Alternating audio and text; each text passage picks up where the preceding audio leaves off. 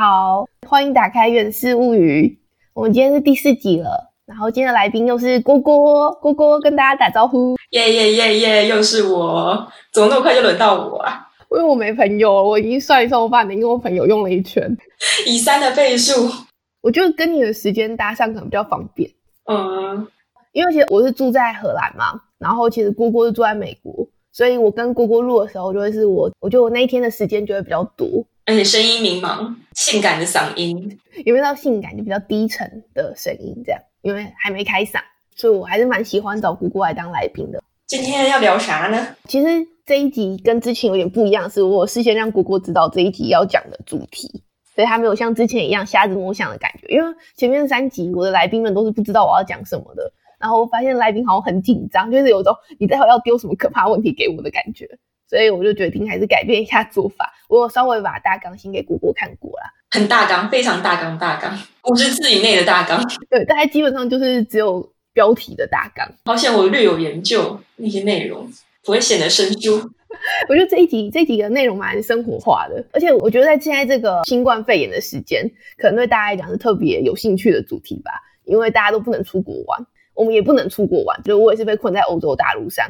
然后姑姑也是被困在美洲大陆上，然后可是某种程度就算是对在台湾的人有出国的感觉，因为我是在欧洲进行旅游的嘛，所以这一集的内容就是要讲欧洲的公路旅行啦。真的很少听到欧洲会以公公路旅行方式来做旅行，诶，通常都是火车或是飞机。对，因为其实欧洲的大众运输很发达，在今年以前，我其实真的很少想过要开车开那么远去另一个国家。大部分的情况下，你都会直接选择搭飞机比较快。第一个是快，第二在欧洲，我觉得搭飞机其实真的不贵。就比如说举例而言，我现在住在荷兰嘛，从阿姆斯特丹飞到伦敦，最便宜的机票只要七十欧。哇！你根本就不会，你根本就不会觉得你需要开车啊，你就觉得那我就搭飞机去吧。好羡慕哦！那是最便宜的情况啦。但是平常的话，大概。一一两个月前订，大概一百一百多欧吧，一百三十几欧之类的，嗯，反正也不贵。可是感觉一百三，也就是台北高雄的高铁票，哎，真的很扯哎。对啊，所以我那时候刚来欧洲的时候，对于就是欧洲境内的机票的价格感到非常的震惊，想说哇，这个价格，这价格完全就只是买一张就是高铁票的价钱啊，所以你就会觉得那我都搭飞机移动就好了。所以我做过最荒谬的一件事情是，我搭飞机去巴黎。我觉得大家可能不知道巴黎离荷兰有多近。荷兰到巴黎有一台火车，就是类似高铁的火车吧，开过去只要三个小时。然后我今天选择搭飞机，搭飞机是五十分钟会到，但是总共加起来时间会比搭火车还要长，因为巴黎的机场并不在市区，所以等于我搭到机场之后还要再搭火车进市区，所以加起来的钱跟时间其实都没有比搭火车还要省。你是故意这样子吗？还是为了省钱？还是因为怎样？只是想搭飞机？没有，是因为我我从来没想过搭火车这件事，是因为我一在欧洲都是搭飞机，所以我那时候第一个反应就是去哪都要搭飞机，所以就是订了飞机票。然后是等到就是又过了几年之后，对欧洲有更多的了解，才发现哦，没有有一些比较近的地方，其实可以选择搭火车或是搭巴士就好。但你这次选择了？哦，我这次选择。自己开车，因为新冠肺炎。真的，你也不是自己开车，好吧？你也不会开车。呃，我们一行有人，有两位会开车的男士。嗯，其实一般在欧洲公路旅行上的话，成本可能就几个吧。一个是租车成本，然后因为我们自己本身有车嘛，所以其实像我们这一次如果凑齐四个人，然后出去公路旅行的话，其实是会比大家大众运输还要便宜的。我觉得四个人真的是那个公路旅行的最佳人数节。我也觉得。因为座位刚刚好很舒服啊，然后什么床位什么都可以安排的很好，而且不论你价钱而言，或者是以娱乐性而言，四个也是刚好，因为可能就是长时间旅游，人之间难免有摩擦，然后四个就是一个刚好的数字，可以在其中两个人摩擦的时候，另外两个人可以跳出来缓解，是有些人累的时候，有些人可以出来带动气氛。哎呦，小原子好像有一些摩擦的黑历史，是不是？你是不是很想要讲出摩擦的黑历史？现在我觉得大家肯定知道，我们以前大学的四个室友是感情很要好的四个室友，所以我们其实出去公路旅行的次数也蛮多了。嗯，从台湾就有。然后到国外，然后反正在公路旅行中，我就是那个最常发脾气的人，然后姑姑就是那个脾气最好的人，我觉得啦。我我也是这么自认为啦。可是我觉得我的发脾气让旅行增加了比较多的高低起伏，不然太平滑了，是不是？你不要你不要拿这个来淡化自己自己的罪，好吗？这就是黑历史。反正这次在欧洲公路旅行，然后主要想要跟美国做个比，像你住在美国，感觉很常做公路旅行。对啊，美国真的蛮常做，就是汽车是你的脚嘛，大众运输不发达吗？对啊，不发达，然后飞机会有可能，但是因为转机太麻烦了，所以就是干脆是开车。开车一路上只要有找好对的点的话，其实不会到这这么的无无趣这样。但是美国公路旅行真的上看都五小时以上。其实我觉得对美国人来讲，会觉得啊，你们欧洲这种距离为什么不开车到就好？先讲一下背景好，就我们这次的公路旅行，其实从荷兰开车到瑞士。然后最远就是开到马特洪峰那边，总共是一个九天八夜的旅行。那你要猜一下，我总共开了几公里？以我卓越的地理知识的话，我大觉得大概是两千多公里吧。好厉害哦！不愧是在美国天天用以车代步的女人。没错，我们这次大概开了两千五百公里。两千五百公里很抽象啊，我觉得对大部分的听众也都不知道两千五百公里到底多长。就换算成台湾的环岛的路径的话，台湾一圈是一千两百公里。所以差不多就是环两圈台湾的距离哦。然后其实时间上也不久，像如果从荷兰直接开到瑞士的话，就听起来很远，中间要横跨比利时、德国、法国、卢森堡到瑞士，所以总共横跨五个国家才能到那边。嗯，听起来很远，但是实际上其实是开车七个小时的距离。这算什么啊？拜托，我光脱离我这个州，我就要开五个小时。所以我觉得住在美国的人来讲，应该觉得很荒谬吧？就欧洲这样的距离，有什么好搭飞机的，是吧？这不就是开车可到的距离？可是如果省时间的话，搭飞机其实还是蛮好的选择啦，省时间，有钱省钱。嗯，因为其实就是像现在大家知道，开车如果是七个小时的话，我们就知道飞行时间的话，大概一两个小时以内的时间，通常就是两个小时就会到欧洲的某个地方了，会省一点时间啦。但是我要说，其实没真的省那么多。也是要看机场的连外捷运、连连外系统啊。对，第一个是你机场位置通常都不会在市中心，对的。然后第二个是欧洲境内打飞机，其实真的蛮快的，最最最紧最紧，你可以压一个小时前到机场，我还蛮赶的。嗯，我有一次火车出问题，我是大概半个小时前才到机场的，就这样都还 OK，因为。欧洲境内了，申根国旅游是不需要过海关的，所以他连护照不会检查，跟你搭公车的感觉一模一样。爽，就是有一张机票，扫个票你就上去。可是跟你美国境内不是也一样？要扫那个要要要要看 ID 啊，我们的 ID ID 是驾驾照，其实蛮严的。我觉得美国对于海关这种还蛮严的，都是都都都说全身脱掉外套啊、皮带啊，然后拖鞋都要。您境内也要？一定要，绝对要，绝对要，他们蛮严格的。哇，好严格哦。欧洲这边是一样要过安检，就安检的话，不管你是要去哪个国家，过安检的门是一样的。但是过去之后，如果是境内的飞机，就没有再检查的事情了，就只有到上飞机前会逼你的票，就这样而已。这么自由，然后他也没有检查 ID，所以基本上我就感觉真的跟买公车票一样，就是你随便你也可以。我这个不是真的可以啦，但是我感觉上理论上你好像让别人用你的票打飞机也可以一样，但是。不保证他不检查 ID，有时候会检查，但是很少检查。哦，原来如此。这一次这系列的话，我还是蛮想跟美国公路旅行做比较的。我觉得，因为美国很大，其实我不知道大家知不知道，欧洲真的很小这件事情。就是感觉欧洲像是一个区域，但其实欧洲的整个面积来讲还蛮小的。我觉得可以用时区时区跨越来换算。就美国如果不加阿拉斯加的话，因为阿拉斯加是另外一个时区的话，美国大陆是三个时区，会跨会跨三个时区。如果加东欧的话，再加上英国的话，应该也是三个时区。然后这个系列的节目呢，因为之前我可能都是以就是准备内容之后，然后讲完每一节的内容，所以常常会有超时的问题。所以这一系列的节目呢，我其实也不知道这九天八夜的旅行到底最后会讲成几集的内容，所以就打算就是以时间为主要依据哦，就不会以就是一定要讲到某个地方才会结束这样的情况来进行节目。然后内容上呢，我也不打算讲太多的攻略，因为我觉得攻略的部分，大家可能如果真的要来的时候，网络上都会找很多资讯嘛，所以我还是会以分享我的这次旅游经验，然后还想要展开一些欧洲旅行的冷知识为主。哦，我爱冷知识，对啊，我也还蛮，我也还蛮喜欢冷知识的，所以就希望大家会对这个系列的节目会觉得，嗯，比较有趣一点点。我觉得我之前的内容确实比较生硬，我觉得难为了我的朋友们。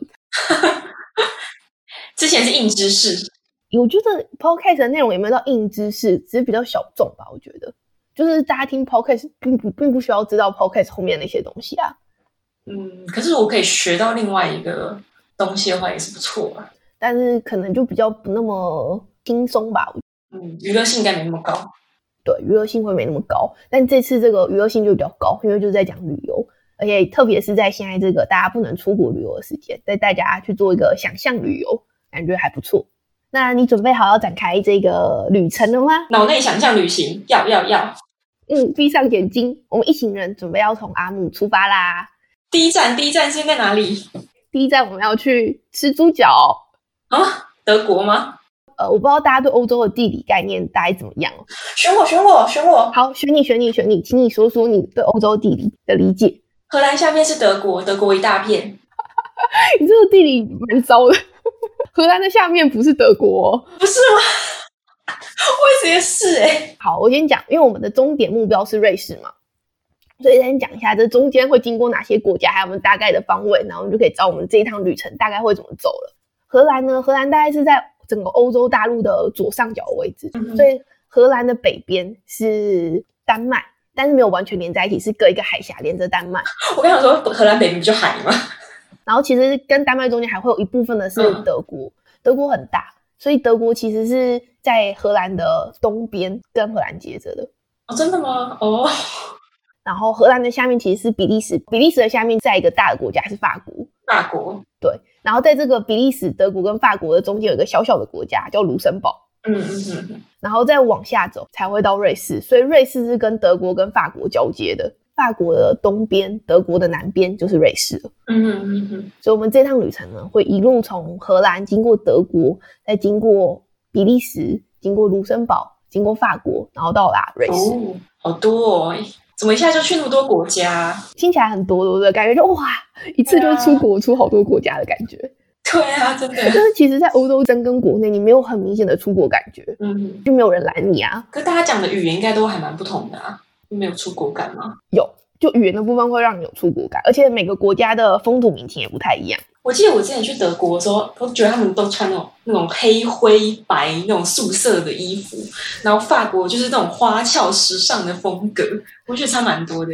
是没错，就是他们自己欧洲人很爱开玩笑，就是像德国、荷兰这种他们比较偏日耳曼语系的国家嘛，嗯，还有北欧的国家，他们都是穿像你刚刚讲的那样子，就是比较素色的，对对对，然后很低调，没什么打扮的感觉。我自己觉得啊，是因为天气的关系，对，像荷兰的天气一直都很。冷，我们夏天的时候这几年有热浪了，所以可以到三十度。热浪，我有热浪，你们知道。而且这种是说是这样讲，这个夏天通常这三十度一个一年大概就两天到三天左右，所以就可以知道这个地方到底平常有多冷。然后夏天其实平均温度大概就落在十七、十八度左右。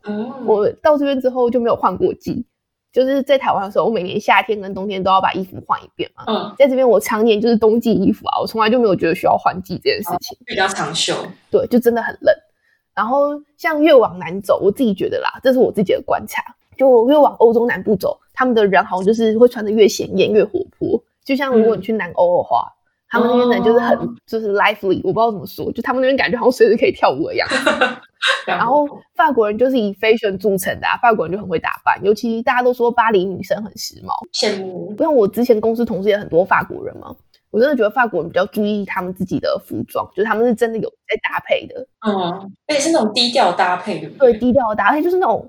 我那时候跟一个法国女同事就是开视讯会议，开会前在聊天，然后就看她坐在窗边，然后光洒进来，她稍微看了一点外面。我想说她在咖啡店吗？这明明就是公司，就那种感觉，好像在开巴黎那个花神咖啡店的感觉。处处都是戏，就很有那种文青吗？不是文青哎，她那个不是文青感，那个真的是从心里漫出来的优雅。对，没错，你说对，就是优雅，法式优雅，就是那种法式优雅。而且他们讲法语，反正大家可以想象，我觉得有可能是因为优雅跟浪漫是以他们为基准定义出来的吧，所以他们做什么看起来就是又优雅又浪漫。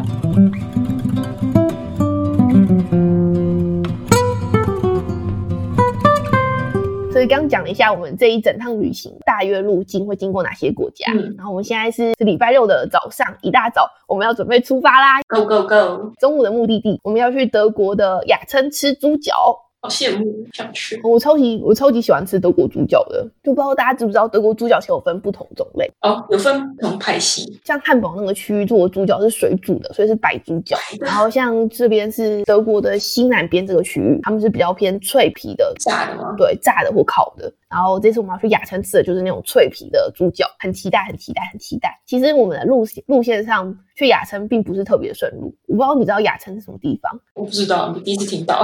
它是一个相对而言不算那么有名的城市啊，我觉得它在科科隆的南边，嗯，然后是一个离荷兰边境很近的一个德国城市。然后那边的特色就是有温泉，但我们没有去泡温泉，我是要去吃猪脚。吃猪脚，所以我们第一天早上就起了一个大早，大概十点半左右就要从阿姆斯特丹出发啦。要穿个小洋装吗？哎，对，我是穿裙子没错。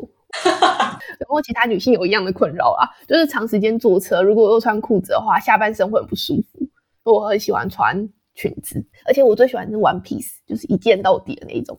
没，我相信没有人想知道你想穿什么。大飞机，你为什么要继续迷讲出来？然后反正我们就往下开啦。我知道我最喜欢公路旅行的一点就是听歌，我不知道你有没有这种感觉。哦，会啊，而且要跟着唱。嗯，而且要跟着唱。我们四个人之前去美国公路旅行的时候，我觉得唱歌是我们的高潮，就是一路上就一直狂当 KTV 一样的感觉，拿着保特瓶当麦克风。拿着保特瓶当麦克风。就是我们那时候听歌，然后路上听到马德里不思议，然后我就突然有一个 idea 出来。你有想过有多少歌是用欧洲的城市当地名的吗？欧洲的城啊，有什么布拉格广场，对不对？嗯，我那时候一直在狂想，但其实后来也想一想，没有特别多诶。其实没有啊，真的没有。我有想到是伊斯坦堡，谁的啊？周杰伦很早期的歌啊。那个啊，什么莫斯科不要为我掉眼泪吗？哦，对耶，耶我！完全没想到这一首。我那时候真的想不出来，然后就去看蔡依林跟周杰伦从以前到现在的歌，就发现他们两个人的歌里面最常出现欧洲，对，像蔡依林还有一个许愿池的希腊少女，哦，那个我有印象，周杰伦早期还有一首歌叫《米兰的小铁匠》，完全没听过。他早期真的很喜欢用那个欧洲城市当地名。我记得他之前早期有一首歌，什么每每当秘书要大平原什么的那个，你知道哪一个吗？我我听过，但我不知道是哪一个。其实我跟周杰伦的歌没有很熟，我也是不是周杰粉，周杰伦粉，但是我我记得还有一首歌是有关于美索不达米亚平原，根本美索不达米亚平原是在两河流域那边。对啊，那不是在不在欧洲。好啦，那反正现在大家知道，反正背景音乐就是马德里不思议，我们就这样一路开开开开下去啦。然后大概到下午一点左右的时候，我们就跨越边界到达德国啦。哦耶！你们会觉得，其实刚我说的早上十点半出发，然后一点就跨越国界，所以其实我们开出荷兰只花了两个半小时而已。蛮快，荷兰真的蛮小的。我这次从荷兰开到德国开两个半小时，因为我走的路径是穿越荷兰之后才到德国，所以才开两个半小时。哦，原本应该更短，对，我如果要走最短路径到德国的话，大概一个小时左右我就可以离开荷兰。很快就逃离荷兰。所以这边第一个冷知识要展开来啦，哦，看枪，耶耶耶！就是其实刚刚已经给的提，荷兰真的蛮小的，但荷兰到底有多小呢？其实荷兰跟台湾差不多大，荷兰总共是四万一千五百四十三平方公里，台湾是三万多吗？三万六。对，台湾三万六，所以其实荷兰跟台湾的国土面积大小并没有很大的差异，就是很接近了，其实只差四千个平方公里而已。哇哦，下午一点跨越国界到德国嘛，所以现在要展开第一个冷知识的地方。猪脚。呃，还没到猪脚，我们还没吃到猪脚，我们只是刚跨越国界而已。哦，我想吃猪脚，我想快让我吃猪脚。我觉得今天可能吃不到猪脚，说实话。快一点让我吃猪脚。我刚刚也提到嘛，其实，在欧洲境内移动，虽然在深根谷好像没有出国的感觉，但其实还是到了不同国家。嗯，那你有想过跨越国界的时候，你要怎么知道你已经到另一个国家了？因为没有海关，你就是一路高速公路这样开开开开开开开，嗯就开到别的国家。是不是会有牌子啊？会说什么 Welcome to blah blah blah 这样？没错，果果果然是充满慧根呐、就是在国界上，它其实会有个牌子，大家一起做个想象练习哦。那个牌子是一个方形的牌子，嗯嗯会立在高速公路的两侧，嗯，然后是宝蓝色的底色，哦，是统一的、哦，统一都是蓝色底色。哦，有趣有趣，是统一的。欧盟国的话，我不知道大家有没有看过欧盟的标志，其实就是那个欧盟标志的蓝色底色，然后还有星星的图案。那就是欧盟啊，欧盟的旗子就是那样啊。对，没错，就是欧盟的旗子，但是它就是一个放大版的方形，只放大那一块就是欧盟旗子的部分。哦然后在这个圆圈的中间，会用那个国家的语言写上那个国家的国名，嗯，所以你就会知道，就是 OK，你到另一个国家了。会有英文吗？会有英文翻译在下面不会啊，用那个国家的国名不会。啊？可是呢，这个牌子并不是立一整排在高速公路旁边，它就是立一个。高速公路开车的速度很快，基本上你一个不注意，这个牌子就一闪过，你根本就不会看到那个牌子了。哦，你有时候也不会发现你越过国境，是不是？对，所以除了这个方法之外，你还有什么方法可以知道你跨越国境？不知道是不是手机导航？手机导航也是，你可以。可其实说实话，手机如果是看着导航，你也不是很明显。会啊，他会说 Welcome to 什么什么，他会讲啊，那个 Google Map 会跳出来啊。嗯，会吗？我的会。其实我这个地方有点想比较，就是跟美国跨越州境应该有很类似的感觉。对，因为因为美国跨越的话也是公路，也是立个牌子，所以我刚刚才会猜对。然后，但是但并没有同同一的背景。哦，所以你们背景不一样。对，背景就是看各州想要自己怎么欢欢迎来的人嘛。然后还有另外一个就是 手机的 Map 会显示，就是跳出来说，哦，你已经到了什么什么州。哦，没有，欧洲这边没有。就我印象中的话，用 Google Map，就算你跨越了国境，它也不会跳出东西，它就是一样正常的在帮你导航。所以你其实如果看着 Google Map，你是不知道你跨越国家的。那我想不出还有什么方法可以知道嘞。还有一个方法，我觉得应该跟美国的各州也有类似性。就是路况的变化哦，我懂你意思了。在荷兰的路高速公路是很平滑的，因为你要想嘛，就是它真的是不同国家，它的维护真的是根据那个国家怎么决定怎么维护来决定那个国家的道路品质。嗯，合理合理。然后像荷兰因为比较小吧，所以他们高速公路就可以比较长的重新铺，然后他们是几乎全线有路灯的。嗯，而像德国的路就是他们太大，国土面积辽辽阔。他们的高速公路其实有时候就有比较多的坑洞，路况品质比较差。可是我怎么之前听说德国的高速公路很好，因为他们用的那个铺面，道路铺面非常的好，所以可以承受高速的行驶啊。这我也是我以前听说的，但是实际你到这边就觉得这个道路品质没有到那种就是真的有洞啦。但它的修补痕迹很明显，所以你开的时候其实是会有感觉到就是坑坑洞洞的感觉。哦，我觉得这个部分美国不适用，是因为每一周太大，所以每一周也有好的路段跟不好的路段，你没办法无从比较。真的，每一个州里面都会有路段的差异哦。对你一周里面有不同的高速公路嘛？你每走不同高速公路也有不同的铺面的品质，真的差很多。哦，我知道美国是不是有分私人的道路跟？国家的高速公路啊，会，但是通常也都是国，也基本上都是政府有有的啦。但是政府毕竟太大，然后也什么没有什么经费，所以道路也不会太维护的太好。嗯，这真的出乎我意料。德国其实也是，我觉得只是因为荷兰比较小，所以荷兰的道路品质比较相近。像德国也是，我们在不同区域开那个道路的品质是不一样。还有外加荷兰很多都是水路啊。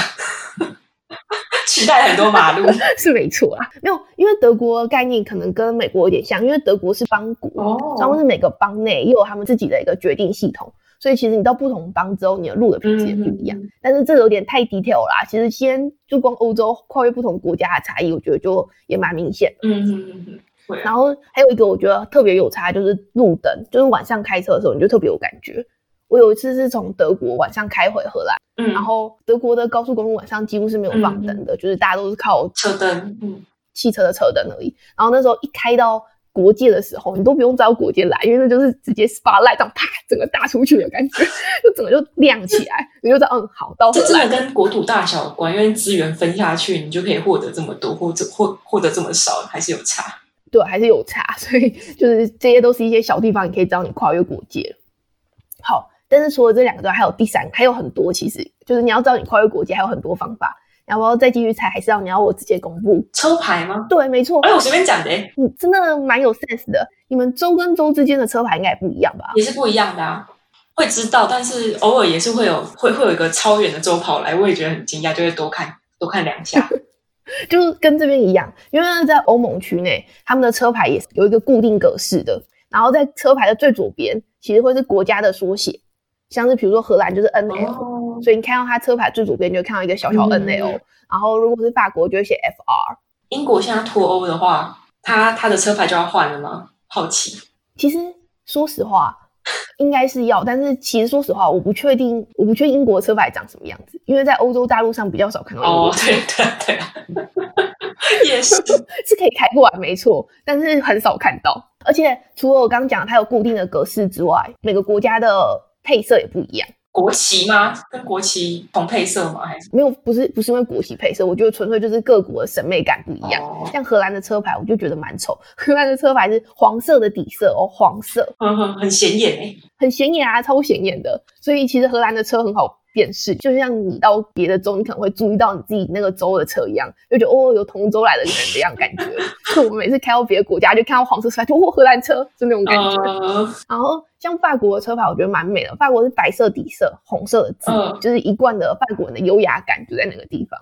然后德国就蛮平凡的，德国的就是白底黑字。但是这一趟里面，我觉得最美的车牌是瑞士。哦，瑞士的车牌是白色的底色，嗯但它不是欧盟国，所以它没有像欧盟一样一定要放他们的这种格式。但有国家缩写吗？他们放了一个他们的瑞士的国旗国旗啊，图案在左边，然后我不知道大家知不知道瑞士的国旗长什么样子。那个十字，所，以你看白底加那个，突然间那个高级感就上来了。他们的车牌其实很有高级感，这样很像到处去救人的医护车，对吗？没有还好，就是很很好看而已。因为它的哦左边是一个十字架，但右边有他们的。我其实还没查到这一块，但如果我没搞错的话，应该是瑞士的邦徽，就嗯瑞士也是邦，嗯就像盾牌一样那个。你们看过《冰与火之歌》吧？嗯，有他们不是都有家族的家徽嘛？就类似那样的东西在右边，有有有有，所以就整个就是一个很好看的车牌。哦，就是这样来辨认你到了别的国家。对，所以如果你开一开，突然发现你周围的车都是不同国家的车牌的时候，你就知道啊，你应该已经到别的国家了。嗯嗯，然后其实除此之外，刚才讲路况变化的时候，其实还有一个很相似的东西，也是可以让你知道差异的，就是所有的告示牌都会变。每个国家的交通的标志是不一样的，虽然他们是感觉欧盟一起，但他们这个部分的法规并没有统一，嗯所以每个国家，比如说竖线标志的方式也不一样，路标也会不一样。嗯，对，因为路标上面常常都会写语言的，就是会跟着那个国家的语文。就比如说到德国就会写德语，所以你发现语言变的时候，你也知道你到别的国家了。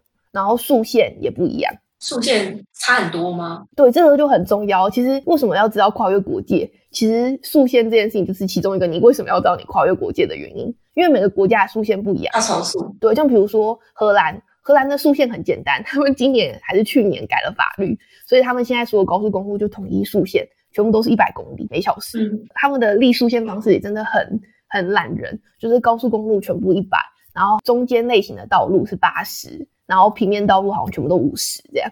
就是全部都统一，全国就一样。嗯，还蛮还蛮懒人的。像我是从荷兰到德国嘛，所以我是从速线低到速线高没有问题，因为荷兰速线是一百，所以我到德国我不会开超速。但万一你今天是从德国到荷兰呢？德国无上限，对不对？对，德国高速公路最有名的就是这个，他们没有速限。你想开多少就开多少。但是这是真的吗？这是现在要展开的德国高速公路速线的冷知识的部分。哦，来来来，大家对德国高速公路都会有一个想法，就觉得德国高速公路没有速限，但这是真的吗？是假的。不完全假，就是有真有假。他们确实没有速限，他们大概七十 percent 的高速公路是没有速限的。嗯然后，可它会有一个一百三十的建议速度，大概建议你开一百三十，对环境是最好的状态。嗯但是他们大概只有三十 percent 的路段是真的有速限的。然后这些有速限的路段又分两种，有一种是终年都有速限的，比如它是在山路里面的弯道，这种就是常设的速限在那个地方。对，然后还有一些地方是属于不定期的速限，季节性。季节性，对，比如说冬天下雪或者滑的地方，它就会设速限。但其实大部分的路段，就七十 percent 的路段，其实真的是没有速限的。嗯，那你有没有想过，为什么德国的高速公路会没有速限呢？但是要依驾驶人自己决定嘛。因为我以前听过一个谣传的说法，就是你刚刚说的，对啊，我也是听到那个说法，就是他们的铺面技术是好到你就算开开多快，它那个道路都不会裂开。对。但是我查了资料之后，发现根本就没有人提过这个原因导致它没速限，所以其实我觉得这可能真的是个谣传。它实际上真的没有出现的原因呢，要从德国的高速公路的建造开始说起。就德国其实是世界上数一数二早开始建设高速公路的国家之一。然后它最早的第一个高速公路其实是从科隆到波昂一条才嗯二十公里的高速公路，嗯然后是在一九三二年建好的。那时候是纳粹上台的前一年。一九三二年建好这一条科隆到波昂的高速公路的时候，他们是有设下速限的，是一百二十公里每小时的速限。但其实，在那个时代里面，车子根本都开不了超过一百公里，所以那个速限感觉设在那里，也就只是一个设的好看的。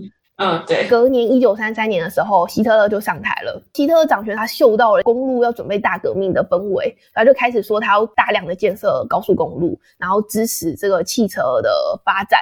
然后他宣称可以借由这个方式来解决大量的失业问题，然后提升他们的经济。嗯所以呢，希特勒的纳粹政府在一九三四年，他们就颁布了一个公路交通法规，然后里面废除了全部高速公路的速线，嗯所以就是德国高速公路没有速线的起因，一开始是从纳粹的时候希特勒做的这个决定因为。是要促进汽车行业的发对，展因。为他们那时候掌台之后，他们觉得他们要促进这个公路革命，然后促进整个汽车的蓬勃发展，所以他们就决定废除高速公路速线。嗯有趣的是，美国一个知名的历史学家拉吉他说，那个时候的纳粹德国相信，优秀的国家社会主义追随者绝对不会滥用他们的自由，会意识到对民族共同体的责任，并谨遵且注意驾驶的可能危险。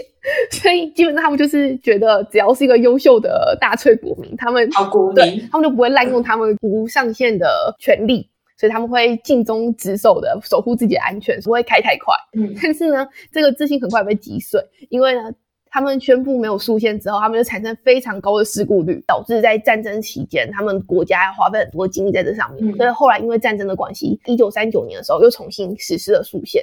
所以其实，在纳粹执政的这段时间，只有一个很短暂，从一九三四年到一九三九年这五年的时间，德国高速公路是没有速限的。嗯，然后从一九三九年之后又有速限了，但为什么现在德国又没有速限了呢？对，是因为二战结束之后，德国汽车工业就很蓬勃发展嘛。大家应该都知道，有一些知名的车子厂牌都是德国的，像是啊，像是什么？像是什么？像是什么？像是 B N W、嗯，还有福斯、Volkswagen、对，像 B N W 嘛，Volkswagen、宾士，Benz，对他们都是德国的车牌。然后因为在二战结束后，他们的汽车工业开始整个壮大，所以那时候浴火重生的德国，他们经历过二战之后，他们想要就是借由这个汽车产业的蓬勃发展，再带动他们的经济。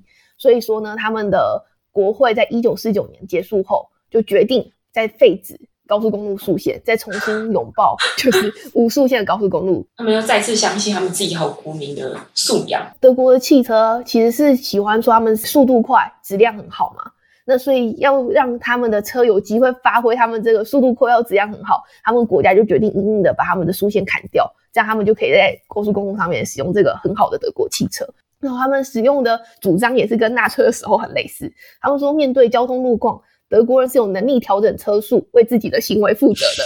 所以再一次就是说，他们的国民素养很好，他相信国民不会滥用这样的权利。那结果有吗？结果的情况是在那段时期，德国高速公路的车祸伤亡很严重、很频繁。所以说呢，在一九五零年代的时候，德国的议会又开始不停的又重新倡议说，我们应该要让高速公路再有速线。但是就像刚提到的，为什么它会没有速线？是因为汽车的制造的关系。所以他们受到这些汽车制造商，还有一些民间团体，像全德汽车俱乐部这些团体的游说，他们就认为德国汽车的进步就是来自于德国的高速行驶环境，所以他们的汽车才能那么进步。他们说人民也有驾驶自由，所以说呢，虽然一直有这些声浪说要重新让他们的德国的高速公路恢复速线，但是反对的声音还是不停的在出现，所以他们到现在为止，嗯嗯嗯，其实还是没有办法彻底的废止掉他们这个高速公路没有速线的问题。然后其实这是一九五零年代嘛，再加上后来随着时代的进步，高速公路的道路品质也越来越好了，考驾照的考试也变得越来越严格，交通安全的宣导越来越多，所以其实呢，高速公路的事故率也就慢慢的降低了。也因此，这个因为事故而想要废止高速公路速线这件事情的声浪，也就渐渐的从他们政坛的主流意见里面离开了。但是呢，其实，在过去的十年，也就是近十年来，重新立定德国高速公路速线这件事情又一而再被提起，甚至有人形容哦，无限高速公路之于德国，就如同枪支问题之于美国一样。我刚刚也想到同样的问题。然后这对就是住在美国，你可能就特别有感触。其实真的是，因为你想他们讲话也一样，他说他们有驾驶自由，对，就是一个自由。基本上我觉得就是当你已经给了别人之后，你要拿回来，就会变成一件很困难的事情。对啊，而且会受到一些传统派的压力什么的，然后政商会有一些利害关系，所以就没办法把这个东西修。对，所以其实基本上对现在德国而言，这是一个无解，而且一直都有正反两方的一个问题。但在过去提出来就是需要有速线的主张，他们最主要的因素是因为交通安全。但是现在呢，这些反对派的原因其实已经是转向另外一个层面。你要不要猜一下是为什么他们现在反对高速公路没有速线？其实跟荷兰为什么定高速公路速线是一百是一样的原因，一百想要统一化吗？不是？你刚刚你的荷兰问题是有误导我，不然我可能想想讲别的。就因为我刚刚没有告诉你荷兰为什么定一百，其实是因为环境污染的问题。哦，所以近年为什么大家又开始在重新倡导说高速公路应该有速限，是因为环保意识抬头的影响。支持速限的这些人认为说，虽然汽车排放温室气体占总体排放量很少，但是如果基数很大的时候，也是一个不能忽视的分量。而且对国家而言，拟定高速公路速限这件事情是零成本的维护环境的方式，为什么不做？这是那些认为应该要有速限的人的主张。嗯嗯嗯，但是反对有速限这些人，他们主张也很有趣哦。他们说，汽车交通二氧化碳排放量在德国只占十二 percent，如果高速公路速限的话，也只能减少排放量最多就零点五 percent，根本就没有帮助。而且他们认为，如果高速公路设了速限之后，那以后民众在长途的交通运具选择上就不会开车，他们可能就会选择搭飞机。飞机造成的温室气体排放又反而比汽车更巨大，所以他们认为你这样去鼓励大家搭飞机，根本就没有改变或者解决这个排碳排排放量的问题。所以他们认为就应该要继续维持没有速限，这样大家才会使用自驾的方式，而不是去打飞机，是不是还蛮有趣的？蛮有趣的啊。那现在在德国这边的民意大概是几几 percent 对几 percent 啊？根据德国的民调机构在二零一九年年底做的一份问卷调查，针对三千个德国人，里面其实只有三十一点一 percent 的民众反对有高速公路速限，所以其实七十 percent 的民众还是支持高速公路设速线这件事情的。嗯，民意而言，大部分的人还是支持设立速限的，只是呢，很明显的民意跟实际的执政的结果还是有落差的。而且德而且德国汽车产业在他们经济总量应该蛮大笔的、啊，也不太可能忽视他们的意见。而且我觉得德国汽车已经算是一个品牌的感觉了吧。对啊，想到德国就想到汽车。所以说了这么多，其实结论也只有一个，反正基本上你现在去德国开车还是没有速限的，只要你没看它有速限标志，它就是没速限，所以你想开多少就可以开多少哦。哦，好开心哦！但是所以也因为这样，你要特别注意你是不是跨越国际了，因为你今天只要从德国离开别的国家，别人的国家都是有速限的，欧洲只有德国没速限。荷兰有它有测速照相什么的机制啊有啊，防止你超速。当然有哦。我这趟旅程的后面我就会提到，其实就在第一天，只是可能今天还开不到那里，我们后来就配备开了一张超速罚单。哇塞，可以先透露多少钱吗？好好奇哦。每个国家的超速罚单的价格并不一样。然后我们在卢森堡被拍到的，我记得好像五六十欧吧，这么少？但是那跟你超速的速度差距有关。就如果你只是超一点点，它是有积距的，但每个国家的算法也不一样啊。嗯但通常都是跟你的积距有关，那、你你们超了多少被罚了？就超了十公里吧，那也还好。就超一点点啊。因为基本上问题就是你不知道每个国家的速限，这这真的是一个大问题。每个国家的速限是不一样的，在高速公路跟在平面道路都不一样。嗯，我可以有个小小的，也不算冷知识，就是一个经验分享。在美国开车，就是如果你想开快，然后又不想被开超速的话，嗯，你的方法就是跟着前面那台车。你前面那台车快的话，你就跟着他屁股。警察永远是会追第一台车，不会追到你。我知道这好像是美国是这样，我有听过这件事，就美国是罚就是第一台超速的人，不会罚后面的，对对对对对，但欧洲好像不是，欧洲是欧洲每个都罚。对欧洲每个都罚，你只要超速就会被罚。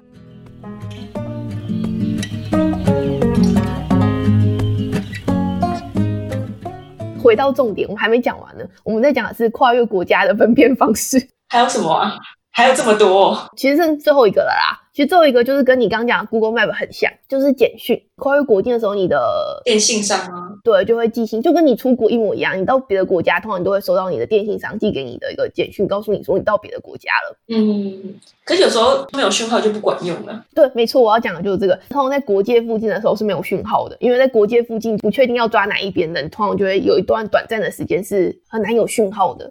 所以如果要靠简讯的方式得知你已经跨越国界，你可能会有一段累格的时间、啊。累，嗯，懂懂懂但。是这里又有一个冷知识哦，要展开来。哦，冷知识中的冷知识。对，冷知识中的冷知识，你有想过吗？我刚刚讲了，在欧洲各国，虽然你感觉好像没有在出国感觉，但你还是出国，你还是到不同国家了，对所以你的电讯上还是不一样的。对，那你有想过像网络啊这些东西要怎么办吗？怎么收费哦？对他是他简讯寄来不都就会写了吗？你这样讲也对啊，没错，他简讯寄来就会告诉你说他会怎么收费。但其实呢，我要展开一个冷知识，就是欧盟他们有个叫欧盟漫游规范的东西。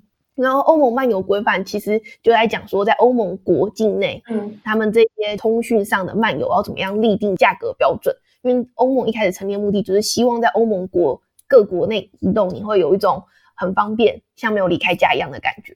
嗯所以这个欧盟漫游规范，他们经历一段时间了，他们提出了一个叫做 Roam like at home，就是漫游像在国内一样的目标。嗯然后在二零一七年的六月十五号终于实现了。嗯所以其实从二零一七年的六月十五号开始，你到欧盟境内的各个国家，你都不需要担心网络的问题了。只要你在任何一个国家里面有那个国家的 SIM 卡的话，你就可以在所有的三十一个国家内使用，不需要另外买网络费用，嗯，可以自由打电话、自由传简讯、自由的使用网络了，用你原本的资费方案。那很不错耶。对，就变得很方便。然后其实我刚才讲了，它有三十一个国家嘛，但其实欧盟国家总共只有二十七个，所以它是二十七个国家加上欧洲经济区的国家，包含冰岛、列支敦斯敦、挪威还有英国。英国其实欧盟国，但英国现在有一点难说，因为还不知道它会怎样。英国大家应该知道已经脱欧了嘛，嗯，对，所以他们之后会不会继续在这个欧盟漫游规范里面，这就不知道，要看之后他们实际的脱欧的方案出来之后才会知道。瑞士，瑞士不是欧盟的话怎么办？没错，你说的很对。瑞士不是欧盟，也不是欧洲经济区的国家，所以呢，我们这次去瑞士，我就要自己买方案啦。要 花钱啊，没有怎么办？就跟你去日本一样，你去日本要怎么用网络呢？就是买网络啊。那瑞士真的很一枝独秀，跟大家都不一样。但是跟跟跟美国是有异曲同工之妙。其实我那时候在感觉就是欧洲跨越国境的时候，我就觉得跟应该跟你们美国跨越州境的感觉很像吧？像你们的网络怎么办？你们跨越州境也可以用吗？对啊，那个电信商是全国范围的覆盖，所以没有什么差，也不会也什么也不会简讯通知你啦。哦，真的、哦，对啊，不会。我我真的最最快的，真的就是那个 Google Map 会跳出来说欢迎您来到叉叉州，可你们各州的资费是一样的吗？网络费用？都一样啊，就是看你的电信商而已。它跟州州界完全不一样。所以你们是全国统一的价钱就对了，对对对对对那真的蛮方便。就是我们这次同行不是有大陆人吗？对，然后那个大陆人跟我说了，我才知道他们中国以前是各个省份之间的网络是不能通用的，因为费用有差异。嗯，这样很方便，不是吗？虽然他们的省可能也超级大。后来他们现在已经统一了，现在已经是可以在不同的省使用，但好像有就流量的限制，但是不会像以前一样，让你到另一个省份呢，原本的网络就不能使用。但是可以理解啦，因为中国他们有贫富差距的问题嘛，所以他们省份跟省份之间的物价标准差很多，所以他真的很有可能在一个很便宜的省份买了便宜的资费到贵的用，如果都可以通用的话。哦，哦，我我是说那个美国电信商是蛮厉害，我现在用的这家就是我我甚至回台湾都还有网络，免费的，虽然很降被降速，但是免费还是会有网络。哇，好好哦，对啊，就是正常缴我的月费，然后还是会有四 G 的网好络。羡慕哦，还有四 G，还到四 G，对啊，所以我之前回台湾，我没有另外再买 SIM 卡或什么，就是直接用美国的网络用。你一个月要缴多少钱啊？哦，大概二十五块美金吧。好便宜啊！那你一个月有多少流量？我说在美国的时候，四 GB，哦，那还好，没有到很多。对啊，没有很多，但够用了。可你的四 GB 是全球都可以用的，对，就算回台湾也是在这四 GB 里。回台湾就会降速，会被降速，哦，但还是用这个。但它就不记不记在流量里面。我这边是我现在已经买到最便宜的方案，好像是十七欧一个月吧，然后五 GB，其实也便宜啊，但是我只有在欧盟境内可以用啊，我出去就没有。像我到瑞士就要另外买网络，你买多少？一天五块，那也还好啊，五块钱。可是才三十 MB 耶。可是有一些电信公司就有涵盖瑞士被降速，像我朋友他们用别家电信公司，他们就有网路。为什么吃个猪脚吃的这么辛苦啊？而且这才这才半天呢、这才半天的行程呢、对啊，我就说今天你吃不到猪脚，还没半天呢，还没还没到中午吃午饭的时间。好啦，那现在就是已经讲完，就是跨越国界的方式啦。那我们就刚跨越国界，刚到德国的边境，我们还有一小段路才能到雅琛吃猪脚，就要留到下集待续啦。天哪、我的猪脚，好饿啊，好饿啊，不过真的蛮冷的这些知识还。蛮有趣的啊。好啦，那今天这一集的内容就要到这边结束啦，希望大家听得开心。那如果喜欢这一集的内容的话，记得要干嘛？要干嘛呢？我也不知道干嘛，吃猪脚，要叫大家，订阅、按赞、加分享。没错，做的好多多。你那是 YouTube 看多吧？其实不是订阅、按赞、加分享啊，是订阅、留言，还要留言哦。就订阅、评分加留言。哦，那我要留言吃猪脚，好啊，吃猪脚。好啦，那就到这里结束啦，大家拜拜。拜拜。